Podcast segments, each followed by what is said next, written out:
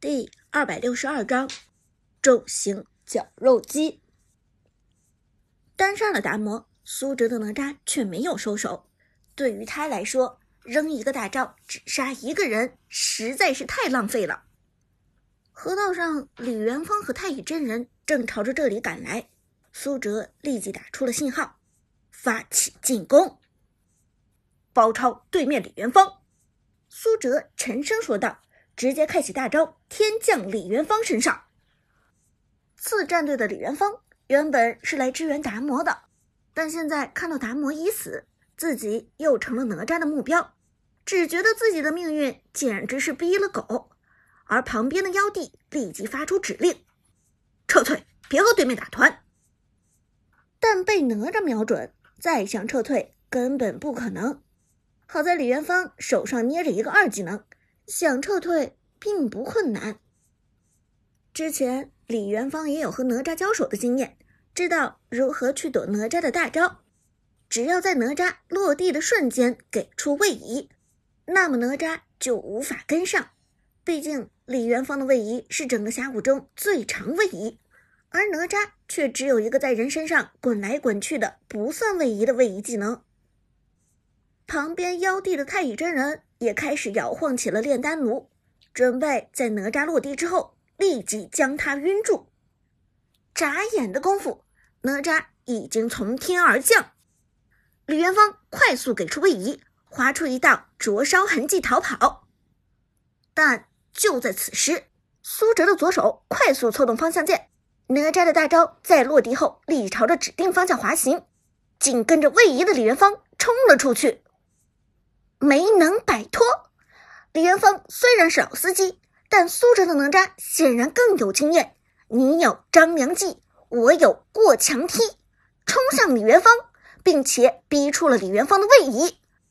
同时，两个人位移之后，还甩开了想要保护的太乙真人。这下倒好，李元芳偷鸡不成反蚀米，二技能给出。苏哲的哪吒晕住李元芳，开始反打。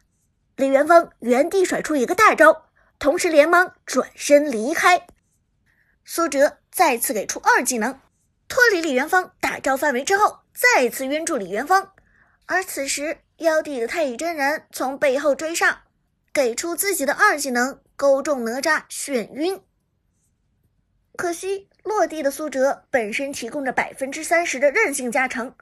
配合韧性鞋的百分之三十五韧性，将总韧性增加到了百分之六十五。也就是说，原本一个一秒钟的眩晕，打在哪吒身上也只剩下零点三五秒的效果。这样的哪吒几乎是控不住的。走 A 继续攻击李元芳，身上的火种效果与红莲斗篷叠加，对李元芳造成伤害。这时，炮战队的鬼谷子。宫本武藏和诸葛亮都已经赶到，现场四打二。两名解说都已经疯狂了，因为前期炮战队打的实在是太顺了，线上哪吒单吃达摩，又成功利用大招缠住李元芳，这样的优势已经堪称碾压。我们看到炮隐姓埋名的哪吒对李元芳紧追不放，而次战队的当家选手妖帝对这样的情况也毫无办法。女解说道：“没错。”男解说点头。现在炮战队的鬼谷子、宫本和诸葛亮已经赶过来支援，在敌方野区形成了一波四打二的节奏。我想，就算妖帝有如神助，也无法力挽狂澜了。旺财的鬼谷子隐身加速冲上来，一个拉，老 K 的诸葛亮直接收割李元芳。被后手的妖帝只好将复活套在自己身上。可太乙真人就算复活了，仍然难逃一死。Double kill，老 K 的诸葛亮一波双杀，将炮战队的节奏带上高峰。但真正的节奏引领者却是团战中的重型绞肉机哪吒。杀掉李元芳和太乙真人的炮战队，清空了对方野区，回来后在河道收掉了一条小龙。比赛打到现在。场上的局势已经明朗化了，炮战队由苏哲这一点打出优势，渐渐将优势扩大到了整个上半区。而压制了上半区敌我两个野区的哪吒，经济领先极高。八分钟的时候，已经领先了对面经济最高的李元芳整整两千块了。次战队被全场压制，队员们脸色都不好看。大局观最好的妖帝看出大势已去，摇头道：“这场咱们凶多吉少了，没有想到对面的隐姓埋名边路这么强。”哪吒现在的经济领先太多，正面实在团不过，咱们最好先收缩防线，看能防守到什么时候。妖帝虽然看清楚了形势，大手却有不同的见解。对面只有一个哪吒而已，其他人的水平很有限，反正下路已经崩了，不如从对面的曹操入手。妖帝摇头道：“不行，你去抓曹操，哪吒肯定会支援的。”别忘了哪吒的大招，支援速度一流。然而，妖帝这句话刚刚说完，大手已经带着李元芳和下路的程咬金对炮战队的曹操发起了攻势。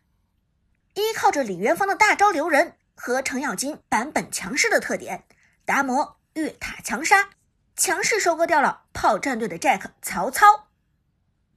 但就在这时，哪吒开启了大招。乾坤天降，大手并未感知到危险的降临，仍然在大言不惭。看到了吧，我们三个强杀曹操只需要一瞬间。哪吒刚开大，曹操就死了，他还敢来？但哪吒就是来了，直接开大，穿越了大半个地图，飞了过来。解说都动情的说道：“看来哪吒对达摩是真爱呀。”漂洋过海来干你，但哪吒当然不是自己一个人来的，他的背后还跟着千军万马。旺财的鬼谷子闪现拉人，直接拉中达摩、程咬金和李元芳三人。随后诸葛亮跳进人群，先手秒掉李元芳。达摩虽然皮糙肉厚，但也扛不住哪吒的持续烫伤。程咬金给出大招。但在打出制裁之刃的哪吒面前，他的大招几乎回不上血。于是，一波小规模团灭打出，炮战队方面直接一换三。接着，趁着这波小团灭，炮战队在下路拿下主宰，双方经济差已经滚到了五千块。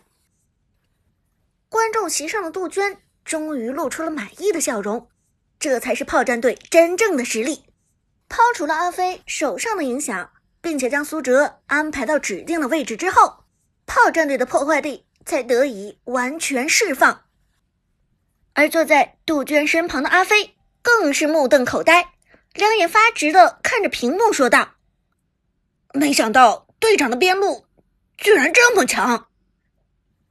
怎么，对苏哲又重新认识了？”杜鹃回头看着阿飞，笑着问道。阿飞重重点头，没错，我就算打了上千把边路，可我也不敢保证自己的哪吒能发挥的比队长更好。之前我最钦佩的边路选手是长歌，但看来现在要把队长也排上号了。长歌，听到长歌的名字，杜鹃露出了沉思表情。之前他特地将长歌的雅典娜视频与苏哲的雅典娜视频放在一起观看。二者的相似程度让他感到震惊。此时，他的心中有一个相当大胆的想法，只不过这想法暂时还无法得到证明罢了。不过，在看到苏哲哪吒的发挥之后，杜鹃更加印证了自己心中的猜测。就在此时，三路主宰先锋推到高地下，炮战队强势教团，苏哲的哪吒。直接冲向李元芳，越塔强杀李元芳，隐姓埋名的哪吒居然还能够从防御塔下全身而退，将敌人的阵容撕了一个对穿出来，并且将其余几人都打成残血，一波直上高地。老 K 的诸葛亮收割拿下三杀，残血的太乙真人跌跌撞撞跑回水泉却再也无法阻止炮战队推爆水晶。两名解说声音激动让我们恭喜炮战队拿下第二场的胜利。场上比分一比一凭借着炮隐姓埋名的哪吒发挥出色炮战队成功将八强赛拖到了第三场。真正的赛点来临这一场谁拿下谁将会晋级到四强。一切重回原点悬念再次被勾起。